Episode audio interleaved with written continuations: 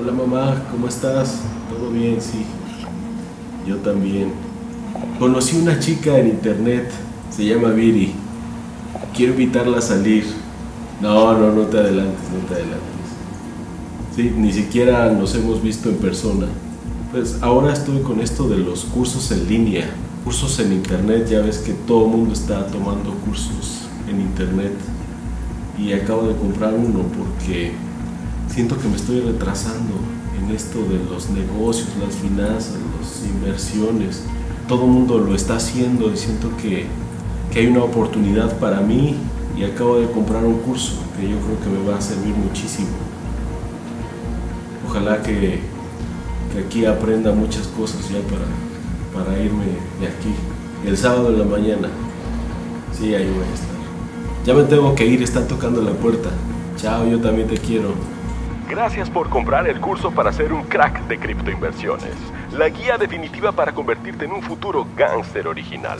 Sigue estos sencillos pasos para lograrlo. Recuerda que el dinero fiat es del pasado. Lo de hoy son los bitcoins. Y tienes que apurarte en invertir porque es posible que dentro de poco cueste mil dólares cada uno. Necesitas una wallet para resguardar tus tokens. Lo importante es comprar temprano y sostener tu posición. Y así sin hacer nada pronto estarás duplicando tu inversión. Pero ¿qué digo? Deja de comprar bitcoins. Han llegado nuevas opciones interesantes. Invierte en Namecoin, la moneda que te permite comprar DNS descentralizados. El mercado cambió de nuevo gracias a TikTok, que impulsó el Dogecoin, la moneda que nació de una broma para criticar a la especulación. Incluso Elon Musk ya la mencionó en su Twitter. Es momento de invertir. ¿Sigues comprando Doge? ¡Mal! Llegó Ethereum. Es el mejor momento para comprar. Las aplicaciones ya nunca serán lo mismo. Pero qué digo, tenemos Shiba Inu para burlarnos de Doge por haberse burlado de las criptos. Hoy más que nunca debemos apoyarnos de la ciencia y no solo de la energía. Te presentamos Cardano. Invierte y protege al medio ambiente. Recuerda, lo más importante es diversificar y el momento del arte llegó. Compra ahora mismo criptoarte, la revolución del mercado del arte libre de intermediarios y con royalties de por vida. Te presentamos los NFTs, que ahora son parte de los videojuegos, de la industria inmobiliaria, de la moda, legal, de la salud, del entretenimiento y mucho más. Invierte en NFTs y consérvalos toda tu vida. De aquí a la Luna Friend, porque el que sabe, sabe. Nos vemos en el próximo curso de Axie Infinity. We all gonna make it.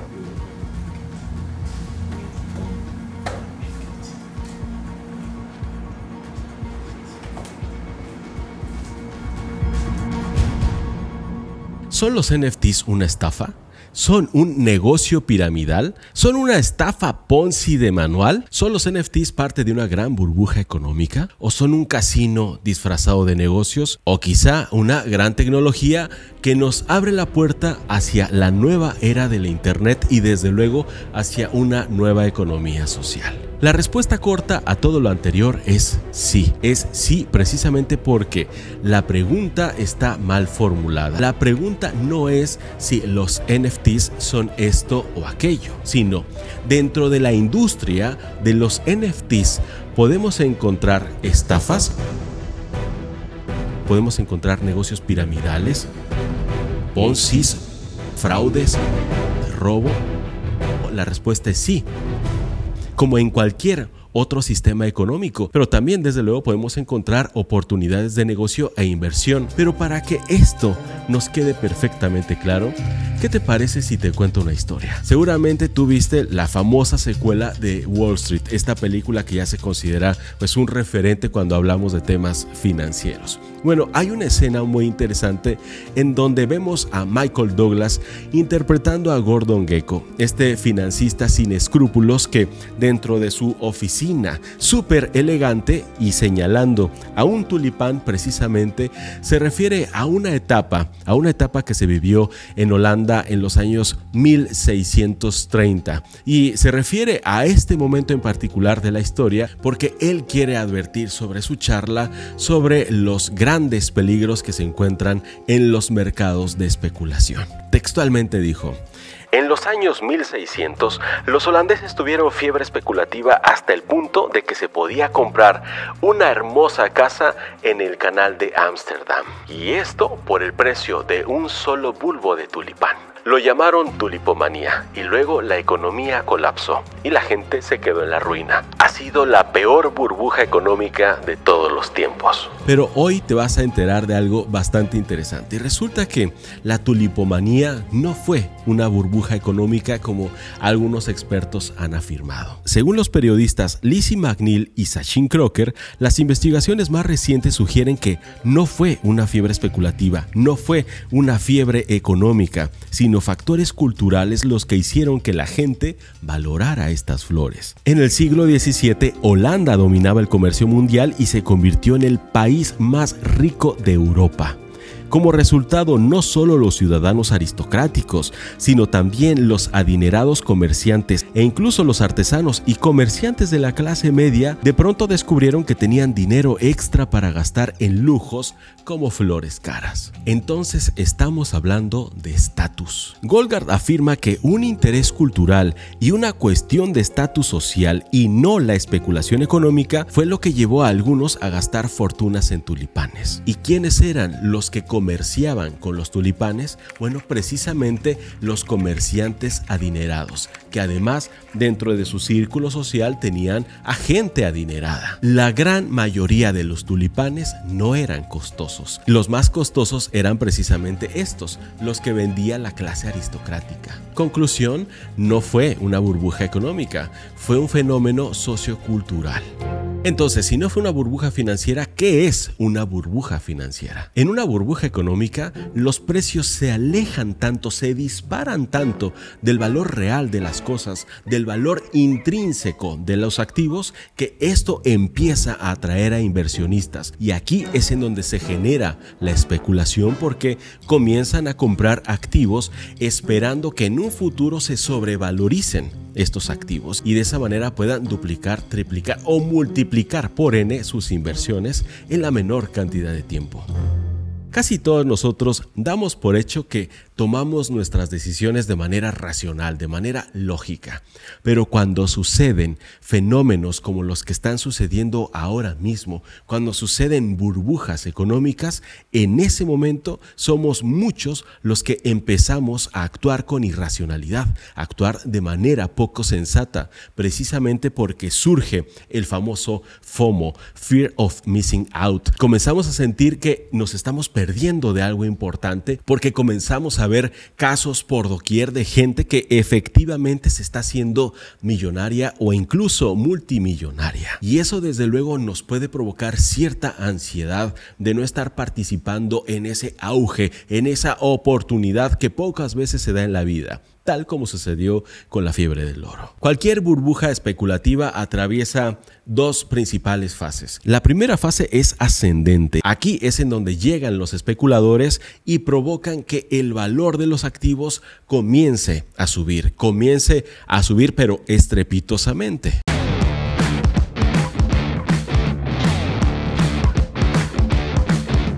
Y esto desde luego provoca la euforia en los mercados. La segunda fase es descendente y esta inicia cuando los especuladores empiezan a retirarse y esto provoca desde luego que exista una sobreoferta, que haya una sobreproducción de activos y por lo tanto el precio empieza a desplomarse. Incluso puede llegar a tal punto que llegue a un precio más bajo del valor intrínseco de las cosas. Y en ese momento el resto de las personas al ver la retirada de los grandes especuladores, empiezan a sentir miedo, empiezan a sentir ansiedad y entonces todo mundo poco a poco empieza a retirarse. Y el exceso de euforia conduce a la perdición por tres grandes motivos. La reventa, la sobrevaloración de los beneficios y el apalancamiento excesivo.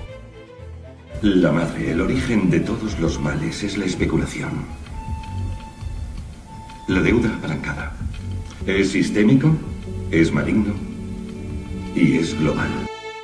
¿Qué son entonces los NFTs? Y les ponen nombres extravagantes a los billones de dólares de crédito. CMO, CDO, SIV, ABS.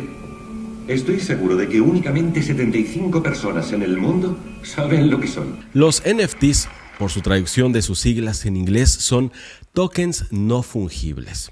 No fungible significa que no puede ser reemplazado por ningún otro activo, lo que sí sucede, por ejemplo, con las criptomonedas. Un Bitcoin puede ser reemplazado por otro Bitcoin porque ambos valen exactamente lo mismo. Cada Bitcoin es idéntico al otro y no puede existir ni una sola diferencia entre ambos, lo que no sucede en un token no fungible. Una obra de arte es singular y esa unicidad, esa singularidad permite acuñarla como un NFT. El NFT está alojado dentro de la blockchain y la blockchain es una tecnología que permite precisamente que no exista la duplicidad de ningún archivo, por lo tanto la duplicidad de ningún activo y eso lo hace increíblemente atractivo. Y esto es posible porque la blockchain son una serie de nodos. Cada uno de estos nodos son computadoras que están distribuidos en todo el mundo, por lo tanto la información se aloja no solamente en un solo solo servidor o en una sola computadora, está alojada esa misma información en múltiples computadoras que pueden ser miles o cientos de miles de personas las que tienen la misma información. Por lo tanto, si en un nodo esta información se llegara a perder, hackear, robar o lo que sea, tenemos el resto de nodos como respaldo. Esto hace que prácticamente sea imposible la duplicidad de activos. Esta es la singularidad de la que tanto se habla en los NFTs. Pero ¿qué pasa? ¿Por qué muchos se están burlando de los NFTs cuando algunas piezas, algunas ilustraciones bastante sencillas se han vendido incluso en millones de dólares. Lo que estás viendo en pantalla es un píxel pintado de gris que se vendió en 1.355.000 dólares aunque no lo creas. Ustedes recordarán al famoso video del gatito cósmico que ha estado en YouTube alojado ya desde hace muchos años, pero recientemente ese gatito cósmico, ese video acuñado como NFT, se ha subastado y se ha vendido en 600 mil dólares. Pero entonces, ¿qué es lo que lo hace único? ¿Por qué la gente invierte tanto dinero en los NFTs? ¿Qué es lo que está obteniendo el que lo compra? ¿Obtiene el video y eso es todo? ¿Obtiene el archivo y nada más? En realidad no. Lo que obtiene es el título de propiedad de ese criptoactivo dentro de la blockchain. Pero los NFTs no solamente son ilustraciones o piezas de arte. Los NFTs ya prácticamente puede ser lo que sea. Por ejemplo, Jack Dorsey, el fundador de Twitter, que no me cae nada bien, el tipo vendió su primer tweet en 2.9 millones de dólares. Y así como un tweet pueden ser videos, pueden ser cartas de Pokémon, pueden ser libros, pues puede ser prácticamente lo que sea, incluso contratos contratos inteligentes que respaldan una propiedad, un inmueble, una casa en particular. Entonces, ¿por qué compra la gente NFTs? Por cuatro razones principales. La primera, desde luego, es la especulación. Ahora mismo que los activos se están sobrevalorando, como ya vimos anteriormente, pues están llegando inversores que no se quieren quedar atrás. Y esto desde luego alimenta esta burbuja, que algunos desde luego están ganando mucho dinero, pero más adelante vamos a aclarar este punto. Así que dentro de la especulación, la gente está comprando estos criptoactivos, que así se le denomina a los activos tokenizados o a los activos acuñados como NFT. Bueno, estos activos han sido comprados precisamente porque se espera que en un futuro próximo se revalorice. Y cuando hablamos de especulación, se barajan muchas teorías y muchas de ellas con peso incluso hasta con sentido y lógica. Una de ellas afirma que detrás de estas ventas multimillonarias que hemos visto ya en todos los medios, en donde incluso un collage realizado por un artista que estuvo todos los días creando una nueva obra digital, resulta que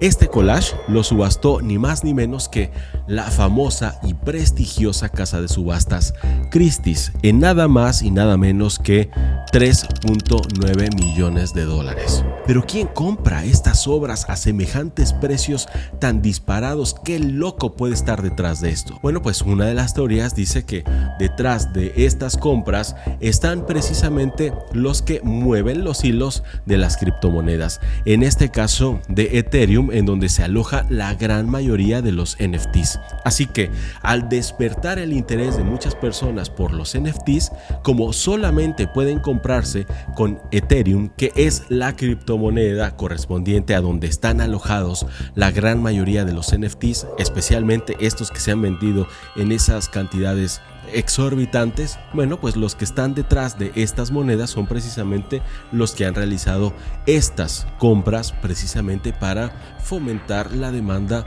tanto de los NFTs como de las criptomonedas. Y esto incrementa el valor de la criptomoneda, Ether, que es la criptomoneda de Ethereum. Por lo tanto, la demanda se mantiene, puede seguir creciendo y ahí estar compitiendo mano a mano pues con la más grande que es Bitcoin.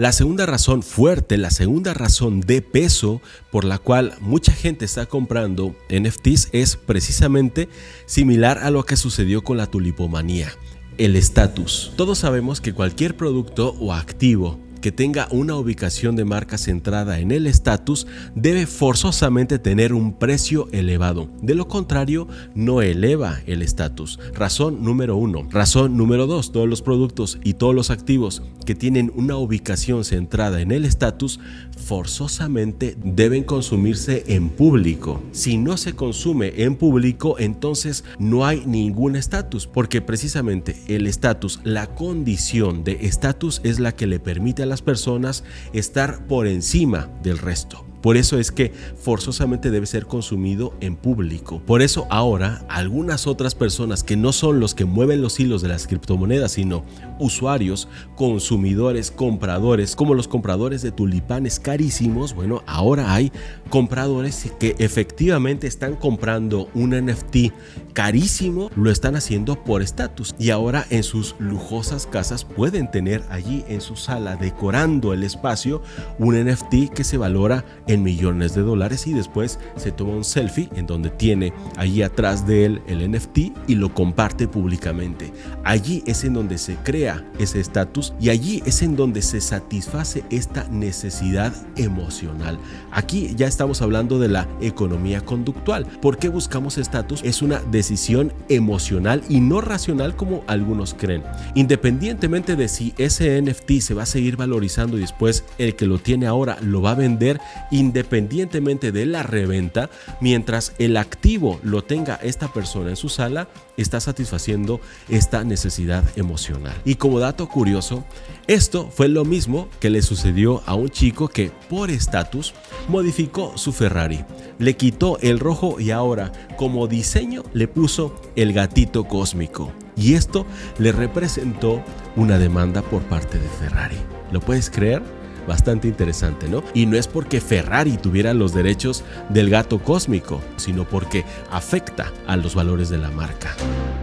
La siguiente razón de peso por la cual muchos compran NFTs es por la utilidad que le brindan estos activos. Algunos pueden estar invirtiendo y aquí sí hablamos de inversión y no de especulación, porque algunos pueden comprar activos, NFTs que pueden ser usados, es decir, le brindan una utilidad a quien los posee. Y podemos ir desde videojuegos y sabemos que ahora los videojuegos ya no solamente son una actividad recreacional, sino son toda una industria que mueve millones de dólares, incluso los usuarios ahora ya pueden ganar dinero se está convirtiendo en una ocupación profesional a partir de la cual muchas personas ganan dinero, se ganan la vida, se ganan el pan jugando. Y como otro dato curioso te comparto que seguramente tú conoces al famoso autor y escritor Yanis Varoufakis de muchos libros muy buenos de economía. Bueno, él se opone a la modalidad play to earn, porque él dice que es la apoteosis de la misantropía.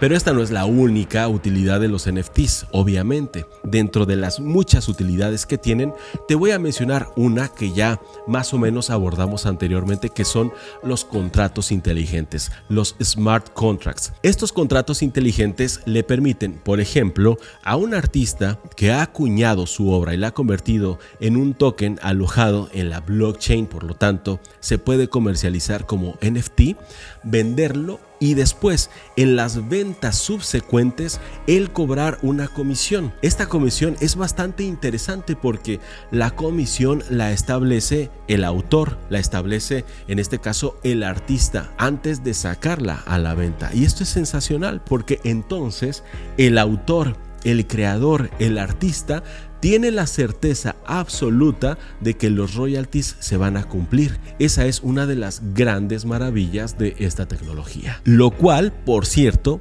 también ya despertó el interés por el real estate, por la industria inmobiliaria y ya se hizo, ya se efectuó una venta de un inmueble a través de un NFT. Los NFTs, por su naturaleza, provocan que se pueda realizar una compra-venta de inmuebles tan costosos como ya lo hemos visto con otros activos de una manera más sencilla, de una manera más transparente, sin tanto papeleo, por lo tanto, sin burocracia. Esto ya sucedió en Nueva York, en donde lograron obviamente establecer los parámetros, las condiciones necesarias para que las autoridades lo aprobaran. Y es que este es uno de los mayores obstáculos que ahora mismo tienen los NFTs, que no porque una persona haya acuñado, tokenizado, publicado como NFT una de sus obras, significa que está protegido afuera en el mundo real por las leyes.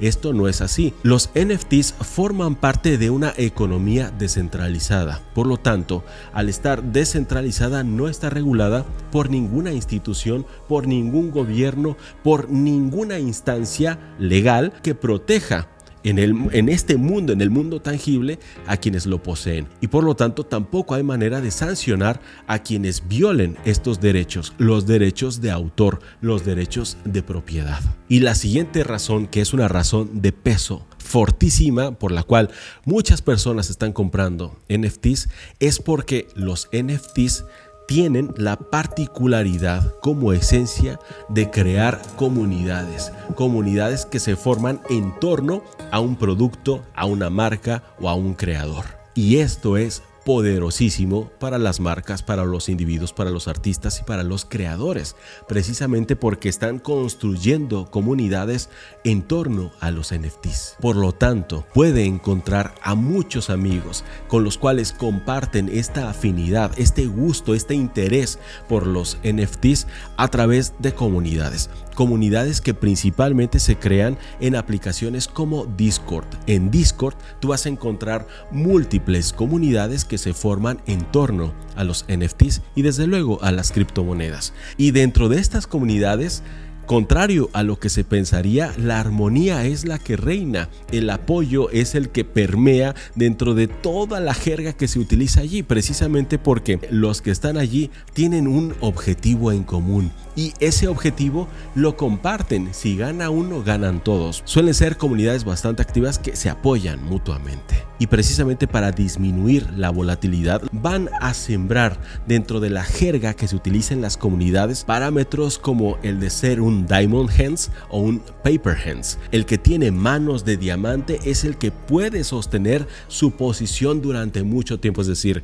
el que puede conservar ya sea sus criptomonedas o sus criptoactivos por mucho tiempo. Esto es sano para todos. Incluso esta conducta, el tener manos de diamante te puede llevar a tener una posición muy valorada, una posición importantísima dentro de la jerarquía en esta industria, que es ser incluso quien valide las transacciones y ganar por ello, obviamente, una comisión, como lo hacen los mineros. Los mineros son los que ejecutan todas las transacciones que se realizan en la blockchain y precisamente por estas operaciones que están realizando, cada uno de los mineros recibe una comisión. De hecho, no es tan sencillo. Los mineros compiten entre sí a través de equipos muy sofisticados por resolver problemas complejísimos. El primero que lo resuelve es el que se lleva la comisión. Esto implica muchos recursos tecnológicos, de tiempo y de energía. Y esto nos lleva al lado oscuro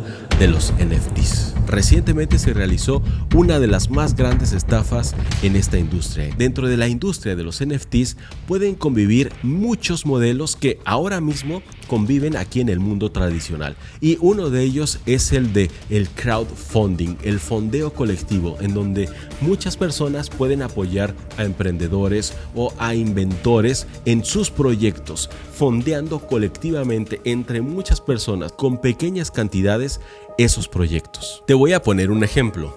Esta es una consola Maono. Los emprendedores, unos chicos de Estados Unidos, la crearon y para sacarla al mercado, dado que no tenían los recursos, el capital suficiente como para realizar semejante inversión, la pusieron en una plataforma que se llama Kickstarter. Es una plataforma en donde los emprendedores muestran cuáles son sus proyectos y dicen cuánto dinero necesitan para esa primera producción. Desde luego hablan de las bondades de este invento, de cómo funciona, de cuáles son los beneficios y cuáles son los objetivos, hasta dónde piensan llevar este producto dentro del mercado. Así que viendo sus objetivos, conociendo a las personas, a los emprendedores, leyendo sus biografías, conociendo por lo menos en video o en prototipos los productos, las personas pueden recibir descuentos en las primeras ediciones. Y ya con eso, quien está aportando ese capital para que se realice el proyecto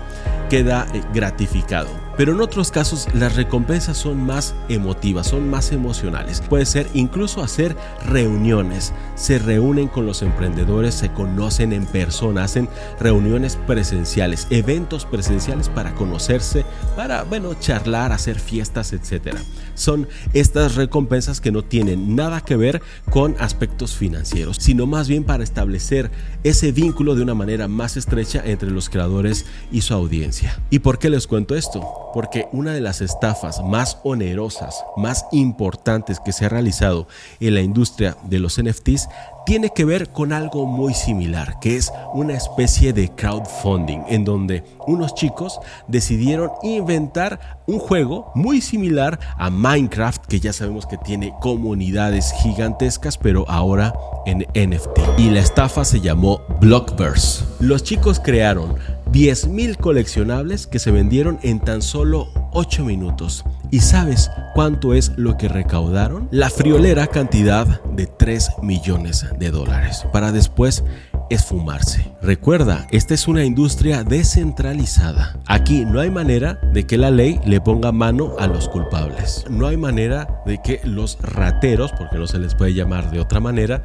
paguen. La única sanción que puede existir aquí es una sanción moral, si acaso. Miren, porque en el blockchain no estamos hablando realmente de que todo mundo son anónimos. Más bien estamos hablando de seudónimos. Y lo único que conocemos de ellos son sus seudónimos. La transparencia que existe en el blockchain, que sí existe, es que se puede rastrear absolutamente cada uno de los movimientos que se han realizado con respecto a una transacción, que puede ser de compra o de venta. Eso existe y es pública esta información. Cualquiera tiene acceso a ella, pero lo que no se puede conocer es quién está detrás de estos seudónimos. Por lo tanto, anónimos no son, pero las identidades que están detrás de esos seudónimos son las que se desconocen. Por lo tanto, también esto le abre las puertas pues a muchas actividades delictivas. Pero por si esto fuera poco, también tenemos otra estafa. Se dio una estafa piramidal, una Ponzi pero de manual llamada Nimbus. Nimbus supuestamente era una plataforma de inversiones que le aseguraba a sus inversionistas por ser parte de la blockchain a través de criptomonedas un rendimiento que podía ir desde el 7 hasta el 15% de rendimiento mensual. Y no solamente eso, este rendimiento se daba solo por el mero hecho de haber comprado criptomonedas de Nimbus. Además, obviamente te aseguraban un incremento de utilidades a través de referidos. Obviamente para agrandar la base de la pirámide del esquema Ponzi. Desde luego que Nimbus no estaba autorizada como empresa de servicios de inversión y eso es también el pro y el contra que sea desregulada, que esté descentralizada, sí está eliminando a instituciones financieras corruptas como los bancos, pero también están desprotegidas las operaciones. No hay nadie que pueda hacer algo por ella. Por lo tanto, muchos de los detractores de los NFTs dicen que si tú pierdes dinero es tu culpa. Si fuiste hackeado es tu culpa. Si te robaron es tu culpa. Y la estafa se confirmó cuando todas las criptomonedas de Nimbus, de la empresa Nimbus, de esta organización dentro de las que se encontraban desde luego bitcoins, ethereum y muchas más, fueron trasladadas directamente a las wallets, a los monederos personales de cada uno de los socios de Nimbus. Y aquí sí te vas a ir para atrás cuando te enteres de la cantidad que se robaron estos tipejos con criptomonedas. La cifra fue de 135 millones de euros. Ya conocimos un caso de estafa a través de un proyecto falso. Ya vimos una estafa piramidal Ponzi. Ahora vamos a ver uno de los peores casos, que además esto sucede muy frecuentemente. Un chico, por realizar un clic donde no debía, perdió 2.2 millones de dólares en NFTs, porque el clic donde le dio era phishing. Recuerda que la mayoría de los hackers son aquellos a los que tú les diste acceso a todas tus cuentas, incluyendo desde luego tu monedero de criptos y de NFTs. Algunos de estos apes eran de su propiedad. Y lo que hizo fue pedirle a la comunidad encarecidamente que abogara por él. Y lo que hizo en este caso Ethereum, que es en donde se encuentran estas colecciones, pues fue congelar estos activos y es lo más que se pudo hacer. La pregunta del millón. ¿Es factible invertir en los NFTs o es solo especulación? ¿Por qué personajes como Mark Cuban, Gary Vee y Tony Robbins, entre muchos otros, están invirtiendo en NFTs, además de Mark Zuckerberg y otros obvios más. Ahora ya se le está atribuyendo al NFT valores intrínsecos, es decir, Anteriormente, en la primera etapa de los NFTs, en donde la especulación estaba en su máximo apogeo, pues había artistas que eran capaces de pintar un solo píxel de un solo color y venderlo en una millonada. Pero ahora mismo, como ya sabemos que cuando se desplome esto, cuando estalle la burbuja, aquellos NFTs que no tengan ningún valor intrínseco van a valer cero y aquellos que hayan comprado esos NFTs que no tienen ningún valor, ni siquiera artístico, como este pixel pintado de un solo color, pues perderán todo su dinero, porque esto ya no tiene valor. No va a existir un comprador que quiera comprar un pixel que ha perdido todo su valor. Por las particularidades que tiene un NFT, sirve perfectamente como tu pase de entrada a eventos, por ejemplo. Entonces, Tony Robbins, Gary Vee, incluso otro proyecto del que te voy a hablar a continuación, lo que están haciendo es crear estos tokens, estos NFTs, pero lo que te van a brindar no solamente es el NFT. El NFT, de hecho, ya es irrelevante porque cada uno de estos NFTs puede ser el acceso a un evento, a una convención, a una charla magistral, a un acercamiento con tu artista favorito. Es decir, ya vas a encontrar valor adicional al NFT y ese valor puede ser muy superior al que vale solo el NFT. De hecho, estos NFTs, después de haber sido utilizados para su propósito, que fue ir a una charla magistral, a una conferencia, a un curso, etcétera, pues podrían perder su valor o no. Esto ya es especulación. Estas ya son apuestas, pero no le están tirando a eso. Ellos lo que están haciendo es encontrar financiamiento para seguir aportando valor a través de estas alternativas. Tony Robbins incluso está dando un paso más allá. Tony Robbins está invirtiendo en una plataforma muy grande que se llama Oasis. En esta plataforma va a haber ciudades enteras, va a haber edificios, va a haber parques, va a haber centros de convenciones y allí está invirtiendo él precisamente para llevar a toda su base de seguidores, toda su fanaticada allí a que sigan consumiendo sus contenidos que ahora ya lo está haciendo de forma digital, pero va a ir un paso más adelante ya para llegar directamente al metaverso. Por eso es que ahora existen en la blockchain plataformas como Decentraland, que son espacios en donde se venden terrenos, se venden inmuebles. Esos inmuebles te van a ayudar a ti pues a generar ingresos. Y eso es bastante interesante, tan interesante que ahora un comediante que se llama Bobby Comedia está organizando un evento bastante interesante, un evento, un proyecto en su totalidad tokenizado. Lo que él va a hacer es crear el Comedy Monsters Club y va a vender 10.100 tokens. Cada uno va a costar 500 dólares y va a incluir dentro de toda la gama de comediantes a uno de los más importantes que es Franco Escamilla. Pero así como Franco Escamilla va a haber otros comediantes del mismo calibre que van a formar parte de este espectáculo al que solamente tendrán acceso quienes compren estos NFTs de 500 dólares. Puede ser que te parezca muy caro, pero lo que ellos van a hacer es lo siguiente. Hay algo que se conoce como roadmap, que es prácticamente los objetivos que piensan realizar estos emprendedores, en este caso emprendedores de la comedia. Cuando ellos hayan vendido el 25% de estos NFTs, van a revelar algunos eventos que se van a realizar en secreto exclusivamente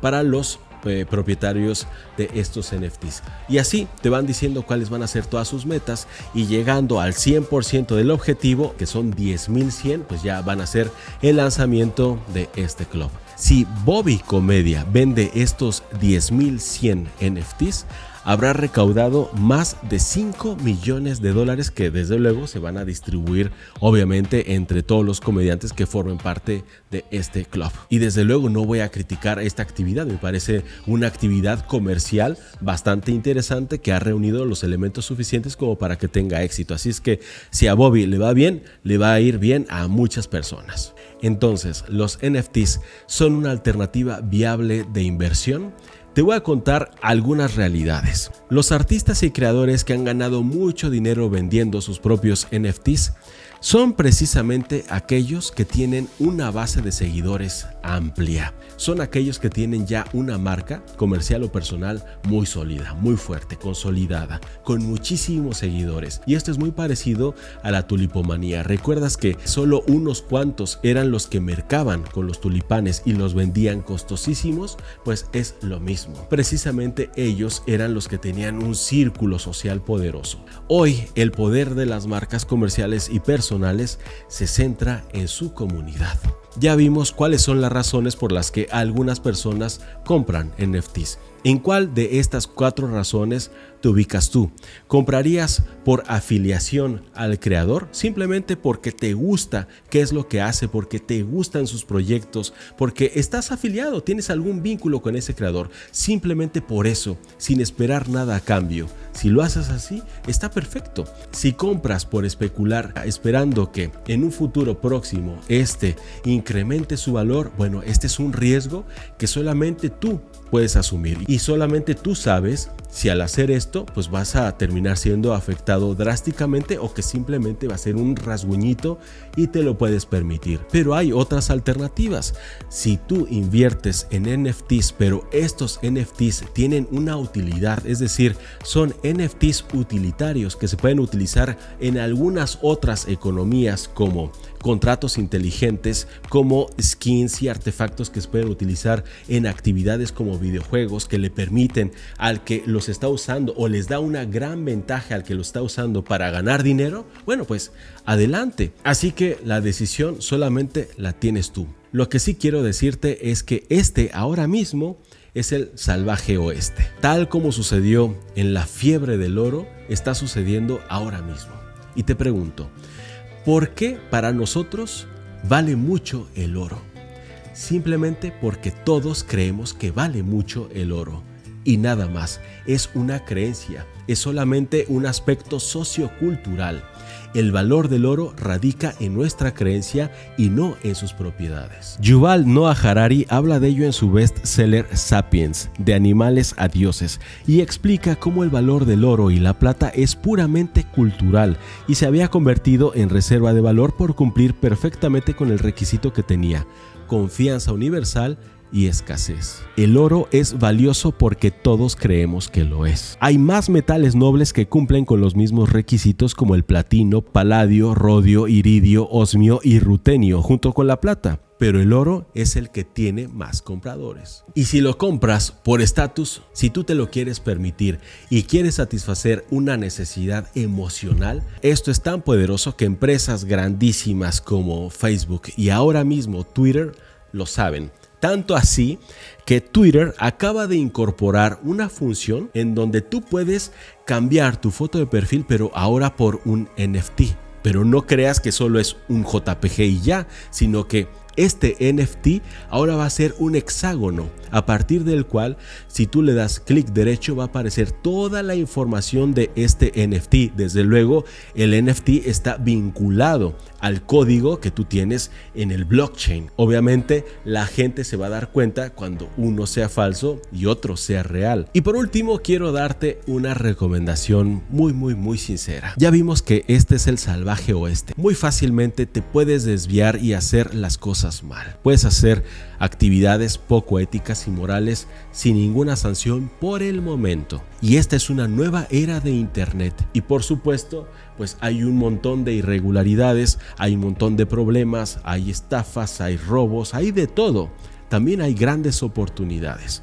Pero lo que quiero decirte es que no sientas ese FOMO, que no te sientas obligado a invertir porque muchos lo están haciendo, porque tu vecino lo está haciendo, porque tal lo está haciendo, porque tu influencer lo está haciendo y le está yendo de maravilla. Así que vete con muchísimo cuidado. Y así como esos famosos 49 primeros mineros que fueron a San Francisco y de ahí el nombre de los 49ers de San Francisco les fue muy bien y al resto les fue muy mal y los únicos que ganaban dinero eran los que vendían palas, bueno pues así ten mucho cuidado. Aquí es el salvaje oeste, como ya hemos dicho. Hay robos, hay fraudes. Puedes perder incluso todas tus inversiones solo porque olvidaste la contraseña. Sabemos que hay decenas de millones de dólares extraviados en criptomonedas simplemente porque los poseedores de estos monederos olvidaron cuáles eran las contraseñas de sus monederos. Invierte solo aquello que estés dispuesto a perder.